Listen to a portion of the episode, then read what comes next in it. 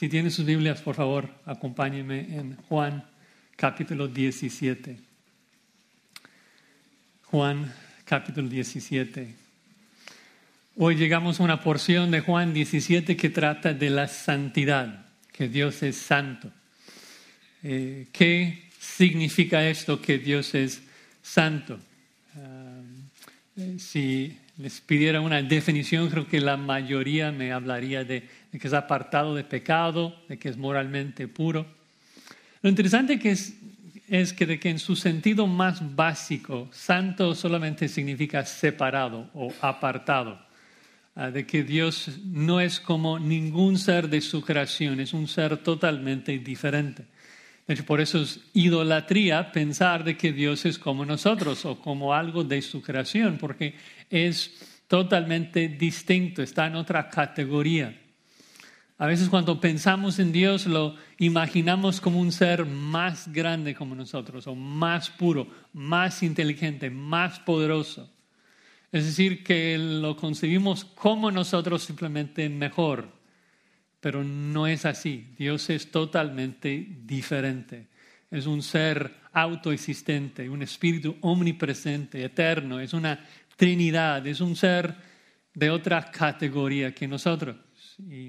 De hecho, cuando Moisés le pregunta a Dios en Éxodo 3 cómo es, cuál es su nombre, recuerden que en la cultura judía el nombre representa todos sus atributos.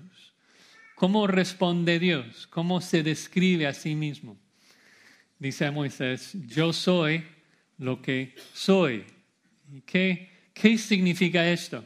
Yo soy lo que soy. Bueno, si, si me preguntaras a mí, dices, Josías, ¿cómo eres? Si, si alguien no te conoce, descríbete a ti mismo para que te conozca.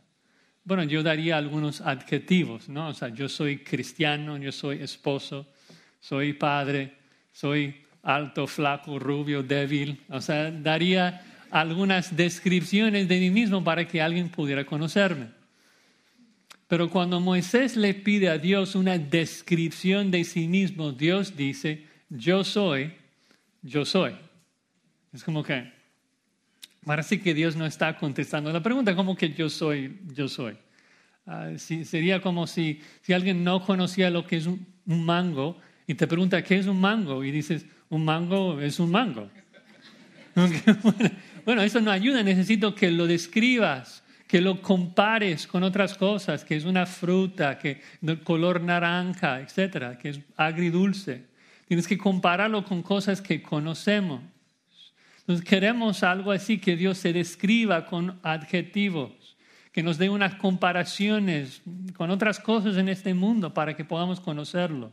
Y Dios dice, no, yo soy lo que yo soy y solamente yo soy lo que yo soy. No existe nada más que es semejante a mí. No existe nada más en este mundo que es como yo. Dios es fundamentalmente incomparable. Es imposible compararlo a cosas de este mundo. Dios es lo único que Dios es. Y eso es lo que significa que Dios es santo, de que es incomparable, que es diferente. Ahora, como dije al principio, normalmente cuando pensamos en la santidad de Dios, no pensamos en eso, pensamos más bien en que está apartado de pecado, de que es moralmente puro. Y me pregunto, ¿por qué la diferencia? Porque normalmente cuando pensamos en santidad pensamos en su pureza moral. Y es, es esto, de que cuando Dios quiere explicarnos de que Él es diferente a nosotros, lo que normalmente enfatiza es de que está apartado del pecado. Cuando Él quiere decirnos que es un ser diferente que nosotros, dice, ustedes pecan y yo no. Ahora, pensemos en esto, porque si yo fuera Dios, y qué bueno que no lo soy, pero si yo fuera Dios y tuviera que explicarles qué tan diferente soy en comparación a ustedes, ¿cómo lo haría? Bueno, si yo tuviera los atributos de Dios y quisiera explicarles cómo soy diferente que ustedes, yo diría, yo soy omnipresente. Yo habito en cada lugar del universo y ustedes pobres están limitados un pequeño espacio. Yo diría, yo soy eterno, estoy cenando con Abraham, estoy teniendo mi cena con mis discípulos, estoy regresando a reinar, todo en mi eterno presente, todo al mismo tiempo. Y ustedes viven apenas en un momento de mi eternidad. Yo soy omnipotente, ustedes les es difícil levantarse por la mañana por la poca fuerza que tienen. Yo diría, yo soy autosuficiente, autoexistente. Ustedes, patéticos, necesitan de mi aire para respirar, para sobrevivir. Yo usaría esos atributos incomunicables para mostrar la gran diferencia entre mi ser y mi creación.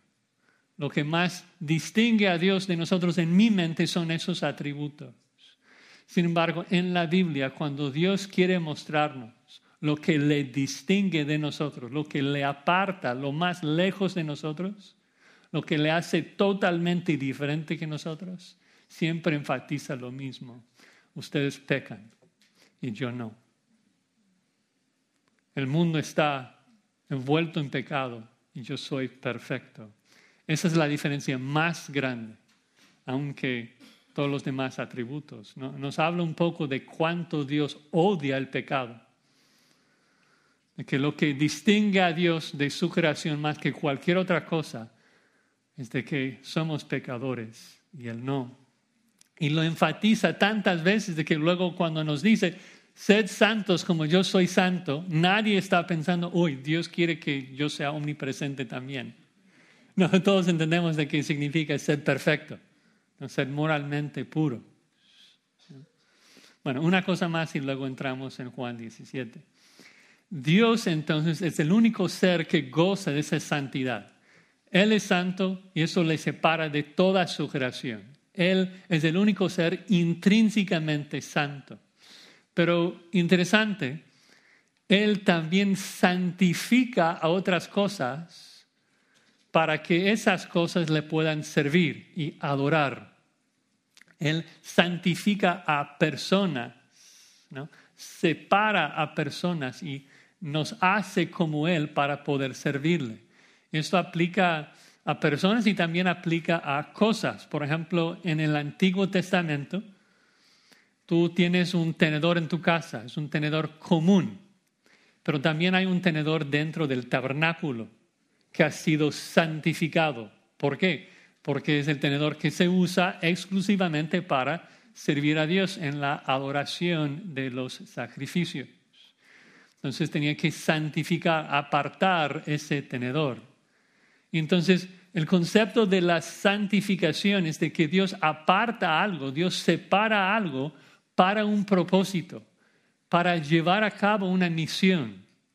Y lo mismo aplica a nosotros, de que Dios nos santifica, nos aparta del mundo, nos purifica, nos separa del pecado, pero a veces nos olvidamos de que nos separa con una misión, con un propósito de poder servirle, de poder adorarlo. Dios nos santifica, nos aparta del mundo, nos separa del pecado, nos hace como Él, nos une a sus atributos de, justicia, de amor, de misericordia, llegamos a ser santos, pero ¿por qué Dios hace esto? ¿Por qué Dios nos santifica? Para llevar a cabo una misión, para alcanzar el mundo para Cristo, para que todos adoremos a Dios. Así que vamos a estudiar ese concepto de santidad, de que Dios nos santifica para que podamos unir más voces transformadas al coro celestial y vamos a dividir nuestro texto en tres aspectos de la santificación que nos animan a ser santos. Tres aspectos de la santificación que nos animan a ser santos. El medio, el propósito y el origen de la santificación. El medio, el propósito y el origen de la santificación. Vamos a leer el texto Juan 17, versículo 17. Juan capítulo 17, versículo 17. Solamente tres versículos. Dice así nuestro Señor Jesucristo. Juan 17, 17. Santifícalos en tu verdad. Tu palabra es verdad. como tú me enviaste al mundo, así yo los he enviado al mundo. Y por ellos yo me santifico a mí mismo, para que también ellos sean santificados en la verdad. Vamos a orar.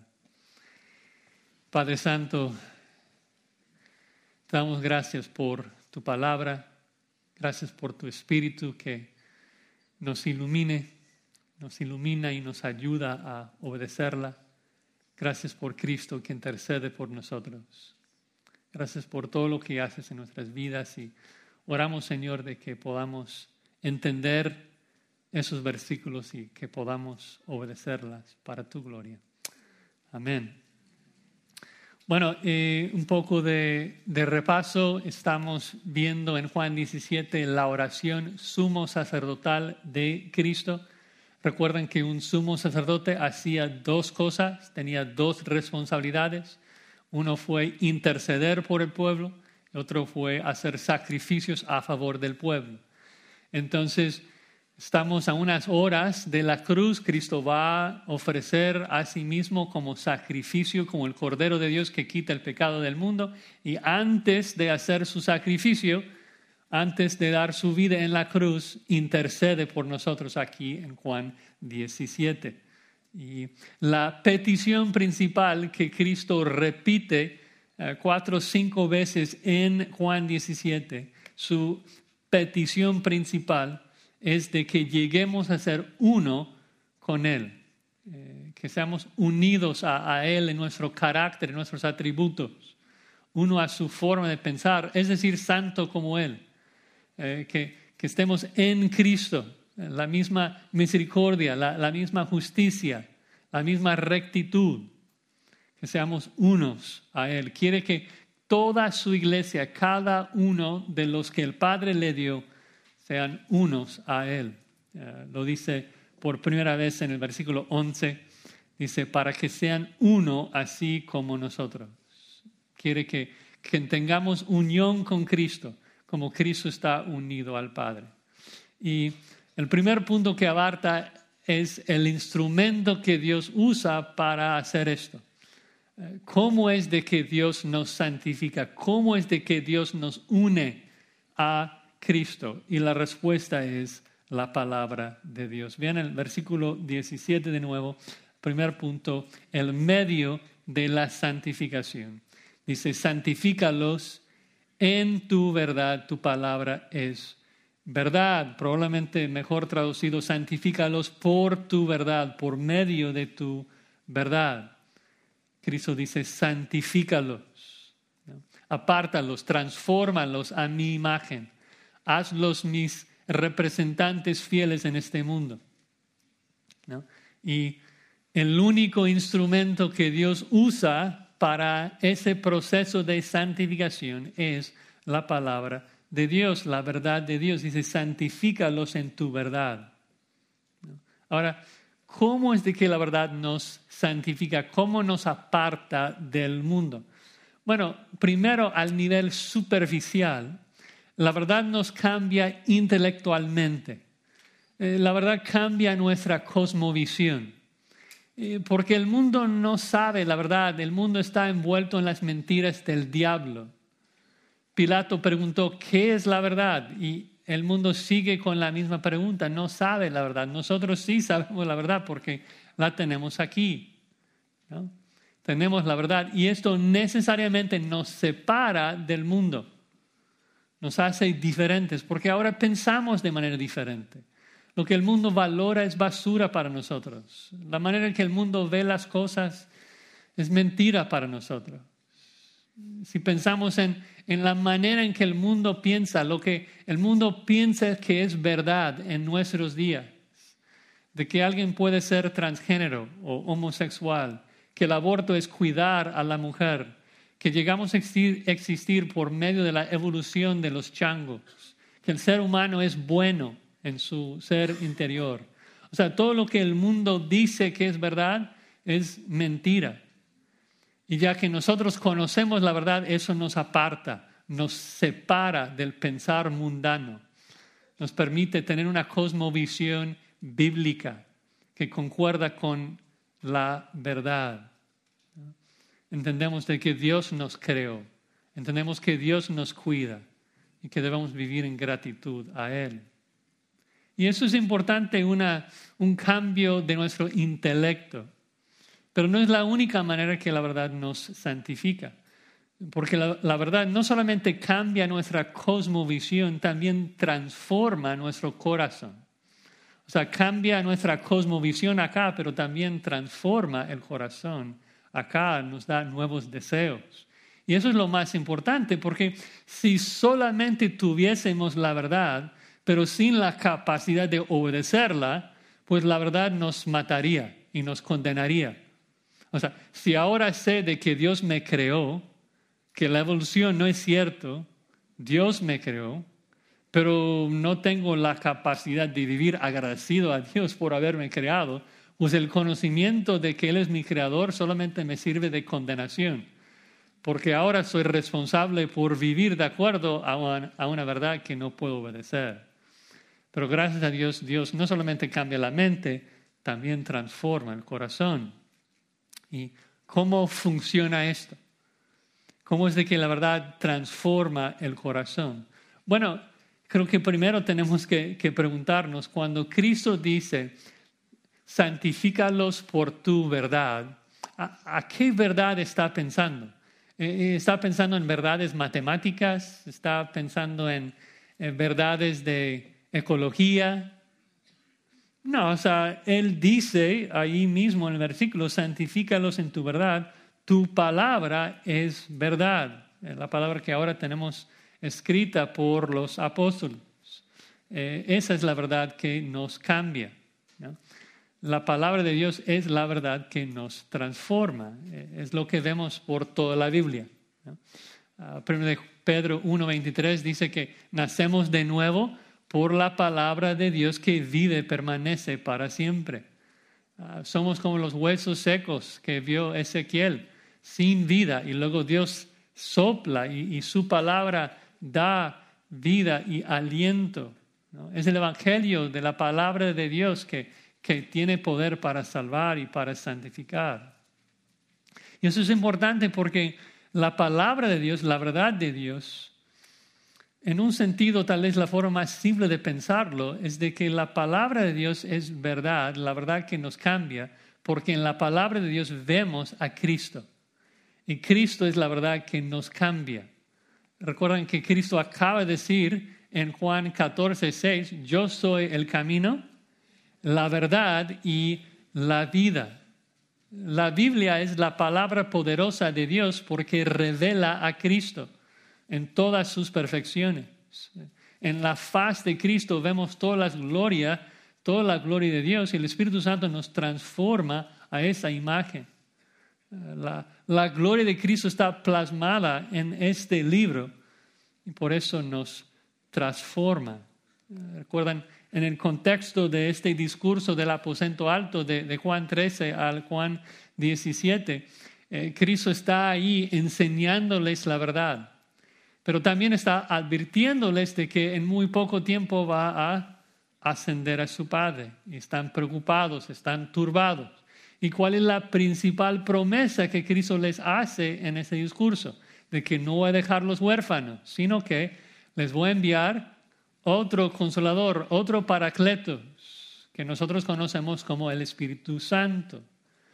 Lo interesante es de que Jesucristo no le llama el Espíritu Santo en ese contexto, tres veces le llama qué? El Espíritu de verdad. De hecho, en Juan 16, 13 agrega que el Espíritu de verdad os guiará a toda la verdad, es decir, toda la verdad acerca de mí. Y cuando ustedes conocen toda la verdad acerca de mí, serán transformados totalmente a mi imagen. Así funciona la santificación.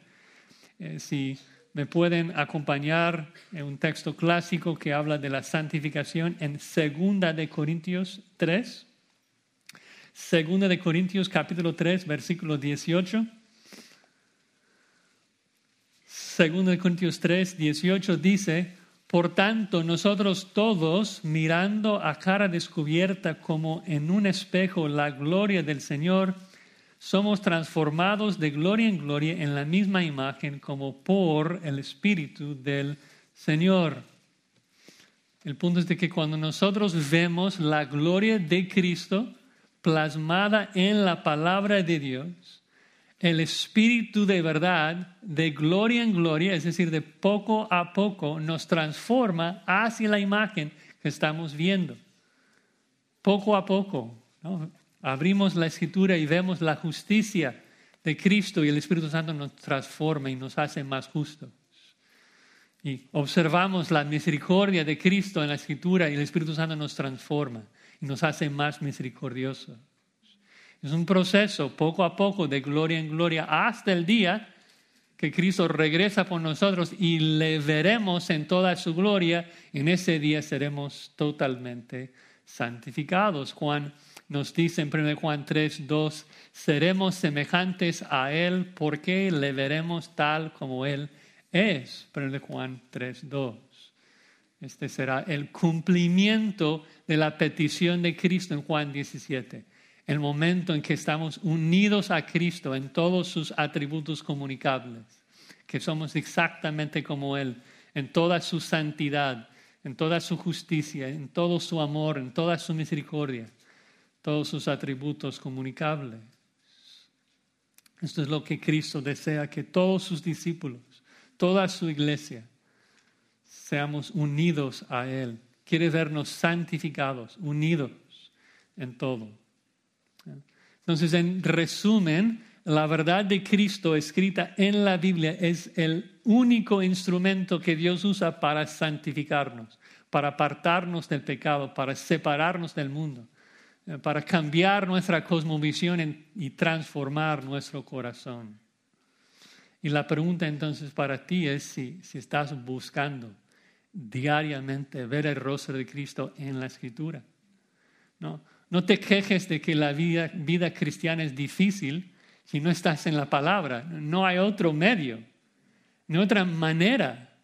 Sería como la persona que todo el día se está quejando de que tiene sed, pero rehúsa tomar agua.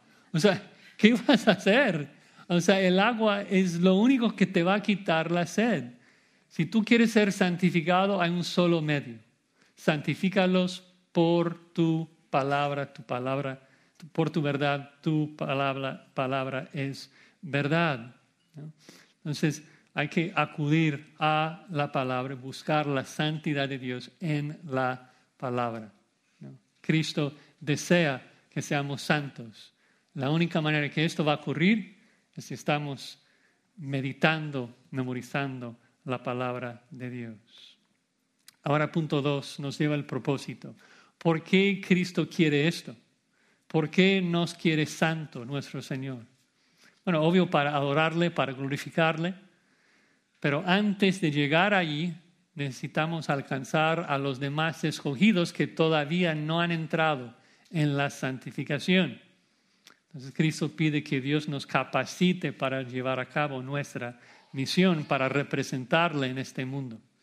Vean el punto 2, versículo 18, el propósito de la santificación. Dice, como tú me enviaste al mundo, así yo los he enviado al mundo. Dos secciones del versículo. Primero el Padre envió a Cristo al mundo y ahora Cristo envió a sus apóstoles al mundo. Y recuerdan, entendemos de que esto aplica también a nosotros que hemos sido enviados al mundo por el versículo 20, en que dice, no ruego solamente por eso, sino también por los que han de creer en mí por la palabra de ellos. Que nosotros llegamos a creer por la palabra de los apóstoles en la escritura. Entonces, el Padre envió a Cristo al mundo para cumplir una misión, ahora Cristo nos envía a nosotros al mundo con una misión. Primero comencemos con la primera parte de que el Padre envió a Cristo al mundo con su misión, que es una verdad tal vez más compleja de lo que imaginamos, porque lidia con la naturaleza misma de la Trinidad, de que Cristo fue enviado por su Padre. Y muchas personas erran en esto, pensando Ah, de que existe una jerarquía dentro de la misma Trinidad, haciendo que el Padre sea superior o de mayor gloria que el Hijo. Ah, tenemos que recordar de que cuando estamos dentro de los evangelios y Cristo está diciendo cosas como mi Padre es mayor que yo, diciendo que yo estoy para obedecer a mi Padre, de que eso es Cristo hablando en su encarnación, hablando en su humillación, de que su voluntad humana estuvo sujeta a su Padre. Eso no quiere decir de que Cristo es un ser inferior a su Padre en la eternidad pasada. Estuve leyendo un artículo en, esta semana de un autor que profesa ser cristiano, ha escrito muchos otros libros, y dijo de que el Padre es digno de última gloria y el Hijo es digno de penúltima gloria. Digo, no, no, esto es arrianismo, eso es herejía. Eh, ya, vimos en Juan 17, 5 que, que, que Cristo dice de que compartía la misma gloria del Padre. El Padre y el Hijo son coiguales en, términos de su ser, son, el mismo ser, la misma esencia. Entonces, cuando hablamos de que el Padre envía al Hijo al mundo, el punto es de que en la eternidad pasada, Dios junto, o sea, toda la Trinidad concibe el plan de redención. Y las tres personas de la Trinidad tienen su papel. El Padre escoge, el Hijo redime, el Espíritu Santo aplica. Y luego en su debido tiempo ejecutaron el plan y el Padre envió a su Hijo al mundo.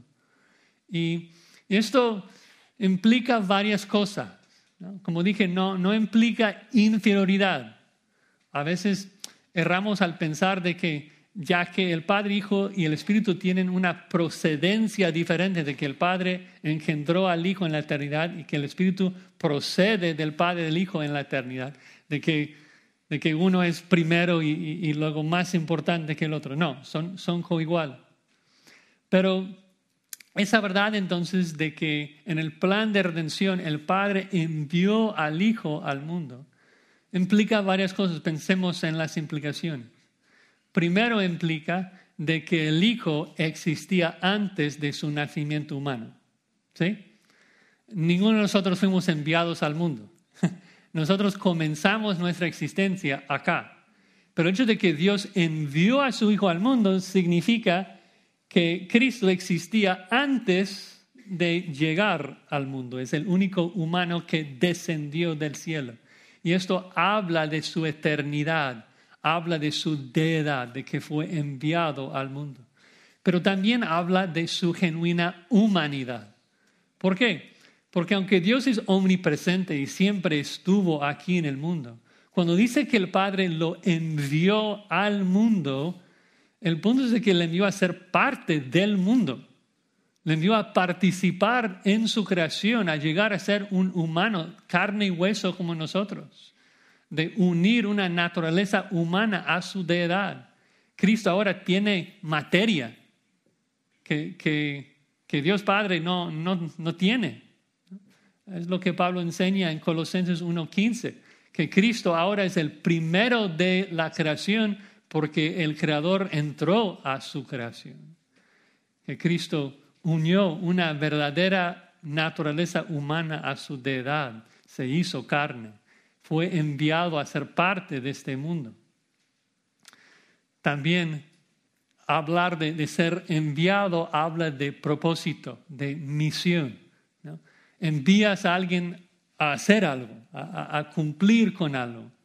Y obviamente el Padre envió a Cristo al mundo para redimirnos para ir a la cruz. Y veremos esto en el tercer punto, que el Padre envió a Cristo para santificarse y ofrecer su, su vida en sacrificio por nosotros. Pero acá en el versículo 18, el, el, el, punto principal de que Cristo fue enviado al mundo por el Padre es de que hace una comparación en que en la misma manera de que Cristo fue enviado del Padre, ahora nosotros somos enviados por Jesucristo. Ah, dice, así yo los he enviado al mundo. Y la pregunta es, ¿con qué propósito? Eh, si el Padre envió a Cristo al mundo para redimirnos, ahora Cristo nos envía para, para algo. Y pues obviamente vemos a lo largo de los evangelios de que la razón de que Cristo nos envía es para alcanzar al mundo, para alcanzar y predicar las buenas nuevas a los escogidos que todavía no escuchan el Evangelio. Eh, Jesús repite esto en Juan 20, 21, que les va a enviar. Obviamente Mateo es el evangelista que, que nos comparte toda la comisión, la gran comisión de Cristo en Mateo 28, 18. Los leo, aunque ya lo saben. Cristo dijo, toda potestad me es dada en el cielo y en la tierra. Por tanto, id y haced discípulos a todas las naciones, bautizándolos en el nombre del Padre, del Hijo y del Espíritu Santo, enseñándoles que guarden todas las cosas que os he mandado, y he aquí, yo estoy con vosotros todos los días hasta el fin del mundo. Así como el Padre envió a Cristo para redimirnos, ahora Cristo nos envía al mundo para predicar a los que Él ya redimió. Y me encanta que Cristo lo pone así, que nos envía al mundo. Como que da la impresión que no somos de acá, que no, o sea, no vivíamos acá y ahora nos, nos envía. La idea es como que nosotros ya fuimos rescatados de este mundo. Nosotros ya fuimos trasladados al reino de Cristo, pero ahora Cristo nos regresa al mundo, nos envía al mundo con una misión la misión de predicar las buenas nuevas a los demás escogidos que todavía no han escuchado. Cristo, como vemos varias veces en el capítulo, Cristo quiere, quiere que todos los suyos sean santos. Todos los que el Padre le dio, cada uno de ellos sin faltar a uno, quiere que todos sean santificados. Entonces, quiere nuestra santidad para la santidad también de otros. Vemos la, conexión entre el evangelismo del versículo 18 con la santificación del versículo 17. Porque la meta del evangelismo del versículo 18 es precisamente la santificación de toda la iglesia, aun los que no han escuchado. Pero también es porque la santidad, la santidad es lo que atrae a Cristo a los que todavía no han escuchado. No, puedes evangelizar como debes sin ser santificado. En el evangelismo, ¿qué es lo que predicamos? Predicamos, Dios te puede salvar de tu pecado por medio de Cristo. Pero si eres un blasfemo, mentiroso, peleonero, pues nadie te va a creer. ¿Quién sería el mejor para promover una medicina que cura una enfermedad? pues la persona que ha sido curado por esa medicina. Si, yo te vengo a ti con una medicina y digo, toma ese medicamento, te cura de la gripa. o sea, ¿quién me va a creer? Nadie. Si no me ha funcionado para mí, no, no va a funcionar para nadie. ¿no? Si el mensaje es Cristo te libra de tu pecado, pues es imprescindible que una boca santificada lo diga.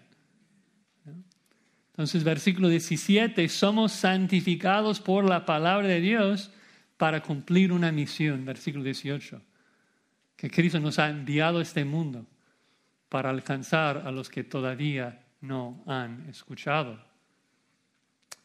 La pregunta es si, si vives así, si vives con ese propósito en mente, que entiendes que, que fuiste enviado al mundo con un propósito Cristo lo entendió. Cristo entendió que fue enviado por el Padre con una misión y Él jamás se distrae de esa misión. Vemos en los evangelios siempre tiene su rostro apuntado hacia Jerusalén. Siempre supo que tiene que cumplir con su misión. Tenemos que vivir así, entendiendo de que estamos acá para ser discípulos. En tu casa, con tus hijos, en el barrio, en el trabajo, tenemos una meta, una misión, que es hacer más discípulos de Cristo. Tenemos que alcanzar con las buenas nuevas a los que el Padre escogió, a los que el Hijo redimió, pero el Espíritu Santo todavía no les ha aplicado la salvación porque todavía no han escuchado el único instrumento que les puede santificar y salvar. Así que pensando en ustedes también, tal vez por el Día de la Madre no querías ofender a tu madre, entonces viniste y normalmente no, vienes a la iglesia, te, te animo, te exhorto. Cristo puede salvarte de tu pecado. Él es poderoso para salvar. Abandona tu pecado y cree en Cristo y Él te va a santificar, porque no pierde a ninguno. Cuando Él busca salvar, Él siempre gana. Bueno, por último, terminamos con una última duda. ¿Por qué el Padre envió a Cristo al mundo? Respuesta para ser la fuente de nuestra santificación. El origen de nuestra santificación es la santificación de Cristo. Tercer punto, el origen de la santificación. Dice el versículo 19, y por ellos yo me santifico a mí mismo para que también ellos sean santificados en la verdad. Hay tanto acá, pero primero observemos las primeras dos, tres palabras, el énfasis de que Cristo siempre está obrando por los suyos por los que me diste, por ellos. Yo oro por ellos, yo me santifico por ellos, no por el mundo. Recuerdan que el sumo sacerdote tenía dos responsabilidades, hacer intercesión y hacer sacrificio. Y Cristo no intercede por el mundo, intercede por los suyos, y Cristo no se sacrifica, no se santifica por el mundo, se sacrifica por los suyos. Ven ahí el versículo 9. En cuanto a la intercesión, dice, yo ruego por ellos. Juan 17, 9. Yo ruego por ellos. No ruego por el mundo, sino por los que me diste, porque tuyos son. Y ahora en el 19, la misma frase, por ellos yo me santifico. Que es una verdad que vemos por toda la escritura de que aunque Dios tiene amor hacia todo el mundo y hace salir su sol sobre los justos y sobre los injustos, pero solamente redime a los suyos. Cristo no fue a la cruz para abrir la posibilidad de salvación para todo el mundo. Cristo fue a la cruz para salvarnos de manera eficaz. Nuestro pecado fue transferido a su cuenta y Él murió en nuestro lugar la muerte que tú y yo merecemos por nuestro pecado, Cristo la sufrió. Y Cristo entonces nos limpió en la cruz. El autor de Hebreos dice en Hebreos 10, 14 que con una sola ofrenda hizo perfectos para siempre a los santificados. No hizo posible que fuésemos perfeccionados, nos hizo perfectos, porque murió por nosotros, nos redimió no redimió el pecado de los incrédulos en la cruz. Imposible. O irían todos al cielo. Cristo fue a la cruz por los que el Padre le dio. Dice, por ellos yo me santifico. Ahora, ¿qué, qué significa eso de que Cristo se santificaba? Bueno, tal vez suena casi como a herejía si tenemos una definición bastante limitada de la santificación en cuanto aplica a nosotros que somos pecadores. Eh, nosotros que somos pecadores somos santificados hacia la imagen de Cristo cuando matamos nuestro pecado. Pero obviamente no tendría ningún sentido esa definición a Cristo. Cristo en primer lugar no tuvo pecado. Y segundo, no tiene ningún sentido decir que Cristo necesitaba ser transformada a la imagen de Cristo. Entonces necesitamos una definición más general de la santificación, por eso mi introducción de que ser santificado significa separar algo para llevar a cabo una misión. Cuando Cristo dice, por ellos yo me santifico a mí mismo, el punto es de que yo me alejo de pecado para cumplir la misión por la cual mi Padre me envió a este mundo, para morir como sacrificio perfecto por los pecados de mi pueblo. Cristo se santificó, es decir, que Cristo se apartó a sí mismo para cumplir su misión. Y su misión era redimir a su pueblo. Su misión era venir a este mundo y vivir la vida perfecta de obediencia que nosotros no podemos vivir. Él tenía que cumplir la ley que no pudimos cumplir. Y luego siendo un sacrificio inocente, sin defecto, sin pecado, y no mereciendo morir Él, Él recibe nuestros pecados, los carga y muere en nuestro lugar. Cuando Cristo dice, yo me santifico a mí mismo, se refiere a la cruz, al sacrificio que iba a hacer por nosotros. Y esto debe ser obvio por el contexto, ¿no? que estamos en Juan 17, estamos a unas horas de la cruz, que Cristo dice, yo me santifico por ellos.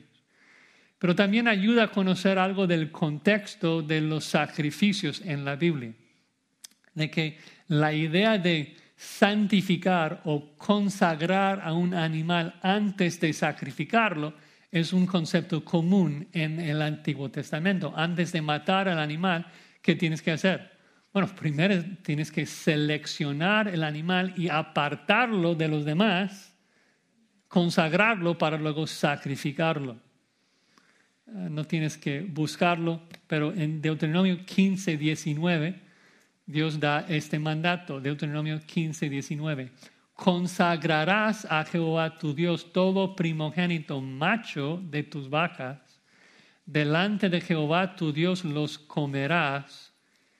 Y luego el versículo 29 agrega que tiene que ser un animal sin defecto, que no puede ser ciego, no puede ser cojo. Entonces, esa idea de que hay que consagrar al sacrificio antes de matarlo. Entonces, cuando Cristo dice, yo me santifico a mí mismo, está hablando de esto, que Cristo está consagrándose, santificándose, de que Él vive apartado del pecado, una vida sin defecto, sin pecado, con el propósito de morir en la cruz por nosotros y salvarnos de la ira de Dios que tú y yo merecemos.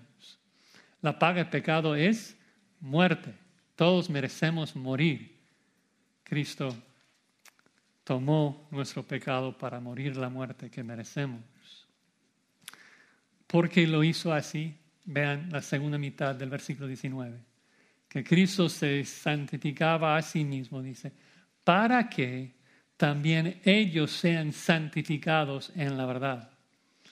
Literal es un proceso, dice, para que también ellos puedan estar siendo santificados por la verdad. El punto es que Cristo cumplió con su misión, Cristo se santificó a sí mismo para que nosotros pudiésemos cumplir con nuestra misión. Cristo se santificó para nuestra santificación. Cristo se alejó de pecado para alejarnos a nosotros de pecado. La santificación entonces de Cristo llega a ser la fuente, el origen de nuestra santificación. Lo que nos capacita para cumplir con nuestra misión es precisamente la santificación de Cristo en la cruz. Nos capacita para alejarnos de pecado y para evangelizar al mundo. Son, son dos aspectos ahí. Primero vemos la, la, misión, que dentro del contexto acabamos de, de ver en el versículo 18, ¿no? Que Cristo nos envía al mundo, nos envía para evangelizar al mundo. Y entonces es la santificación de Cristo, la cruz del Calvario, que nos capacita para predicar las buenas nuevas a otros. Que Cristo nos da todo poder para evangelizar. Dice, toda potestad en el cielo y en la tierra me ha sido dada. Ir y hacer discípulo. Y así como Cristo fue enviado por el Padre, ahora nos envía. Así como Cristo cumplió con su misión, nosotros debemos cumplir con nuestra misión. Pero um, pregunto, um, ¿por qué la cruz nos capacita para evangelizar? Respuesta es porque nos une a Cristo en su santidad. Cristo se santificó en la cruz para que nosotros pudiésemos ser santos como Él para que pudiéramos ser unidos a Él en su santidad, en sus atributos. Recuerden, esta es la petición de Cristo, que seamos santos. Esa santidad tiene el propósito de alcanzar a los demás escogidos. Vamos a, a verlo rápidamente, comenzando en el verso 11. Juan 17, versículo 11, dice, ya no estoy en el mundo, más esos están en el mundo y yo a ti. Padre Santo, a los que me has dado, guárdalos en tu nombre, para que sean uno, así como nosotros. Luego pasen al versículo 21. Versículo 21. La petición de Cristo, otra vez. Para que todos sean uno, como tú, oh Padre, en mí y yo en ti, que también ellos sean uno en nosotros, que, que compartamos los mismos atributos, que reflejemos la, la santidad y la imagen de Cristo. Pero vean el para qué, final del versículo 21 para que sean uno de nosotros, para que el mundo crea que tú me enviaste. La gloria que me diste yo les he dado para que sean uno, así como nosotros somos uno, yo en ellos y tú en mí, para que sean perfectos en unidad, para que el mundo conozca que tú me enviaste y que los has amado a ellos como también a mí me has amado. Ven la, la conexión entre la santidad y el evangelismo. Cristo quiere que su iglesia sea santa, pero no solamente nosotros acá. O sea, tiene, o sea, su iglesia tiene personas que, que todavía no han creído, todavía no han escuchado. Entonces, lo que Cristo quiere es que seamos unos a Él, santificados, apartados del pecado, brillando su imagen en este mundo, brillando su santidad, su justicia, su misericordia. Lo repite cuatro veces. Que seamos uno a Cristo como Él es uno con su Padre. ¿Y por qué Cristo quiere esto? Para que el mundo crea en Él. Cristo nos quiere santos para que otros lleguen a la santidad. Porque Cristo quiere que cada uno que su Padre le dio lleguen a la santidad. Debe ser un, una fuerte exhortación a cada uno de nosotros de buscar la santidad, porque es uno de los medios que Dios usa para también salvar y santificar a otros. Tenemos que alejarnos de pecado y acudir a la única fuente de nuestra santificación. Ya, ya, vimos en el primer punto de que el instrumento que Dios usa es la palabra de Dios. Ya vimos en el segundo punto que tenemos la misión de evangelizar. Pero ¿cuál es la fuente de esa obra de santificación? La cruz del Calvario, la santificación de Cristo. No, no existe otra fuente de santificación. Llegamos a la santificación porque Cristo murió. Es el único mensaje que predicamos. Predicamos a Cristo y a Él crucificado y punto. Porque no hay otra manera que alguien pueda llegar a la salvación. Nadie puede ser apartado del pecado, nadie puede ser santificado sin la cruz del Calvario. Yo me santifico a mí mismo por ellos, para que ellos puedan ser santificados también. Muchas veces cuando estamos orando, pedimos que Dios nos ayude a agradarlo. Y a veces no sabemos qué debemos hacer. Bueno, Cristo nos está diciendo aquí qué es lo que Él desea para nosotros desea que, que seamos uno con Él, que seamos apartados, separados del mundo y semejantes a Él en todas sus perfecciones, en todos sus atributos, que seamos sal y luz en este mundo. Bueno, para, para concluir, Pablo, Pablo le dice a Timoteo, ninguno que milita se enreda en los negocios de la vida ninguno que milita se enreda en los negocios de la vida. Entendemos la frase, ¿no? Imagínate un grupo de soldados está en una guerra, una batalla contra el enemigo y el grupo de soldados gana una pequeña victoria, el enemigo se retrocede, se retira por un momento. Es decir, están todavía en plena guerra, solo que el enemigo está organizándose para su próximo ataque. Pero los soldados comienzan a disfrutar demasiado esa paz temporal y pues comienzan a relajarse, plantan viñas, comienzan a convertir sus armas en herramientas para labrar la tierra. O sea, sería inconcebible pensar en esto. O sea, qué terrible soldado que se olvida que está en plena guerra. Ningún soldado haría esto. Pero es exactamente lo que nosotros hacemos. Nos olvidamos de que fuimos enviados a este mundo con una misión. Fuimos enviados para que el mundo pudiera ver la imagen de Cristo en nosotros. nuestra misión es reflejar nuestra unidad con Cristo, reflejar sus atributos, sus perfecciones al mundo, para que el mundo pueda ver nuestra santidad, la santidad de Cristo en nosotros, y para poder explicarles de que Cristo es glorioso, de que Cristo es digno. Hay un solo instrumento que Dios usa para esto, es su palabra, la palabra de Dios. Solo propósito que Dios nos santifica es para alcanzar a otros. Y una, un solo origen de nuestra santificación, es la cruz del Calvario. Como dije en la introducción, lo que más distingue a Dios de este mundo es el pecado. Lo que más diferencia a Dios de este mundo es el pecado. Lo mismo aplica para nosotros. Lo, que más nos separa del mundo es vivir en santidad, vivir sin pecado, alejarnos del pecado. Si vamos a representar a Cristo, si vamos a brillar su luz en este mundo, tenemos que ser como Él, vivir puros como Él. Tenemos que vivir en santidad como Él. Esto va a ser nuestra mayor, nuestro mayor impacto en este mundo.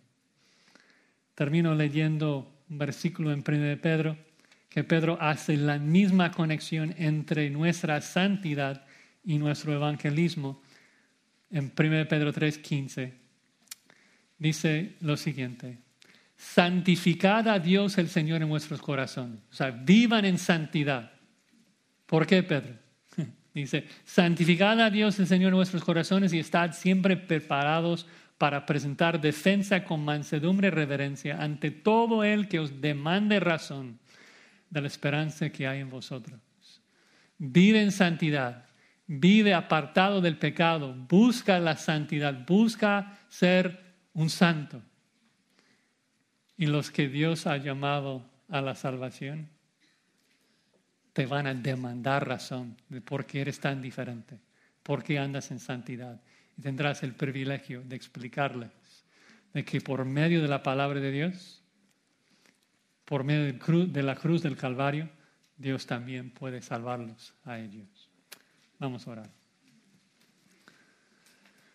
Señor, ayúdanos a buscar tu rostro en tu palabra para cumplir con nuestra misión, alcanzar a tus escogidos que todavía no han escuchado de que la cruz del Calvario es poderosa para salvarnos y para darnos una herencia perfecta contigo. Gracias Señor. En nombre de Cristo oramos. Amén.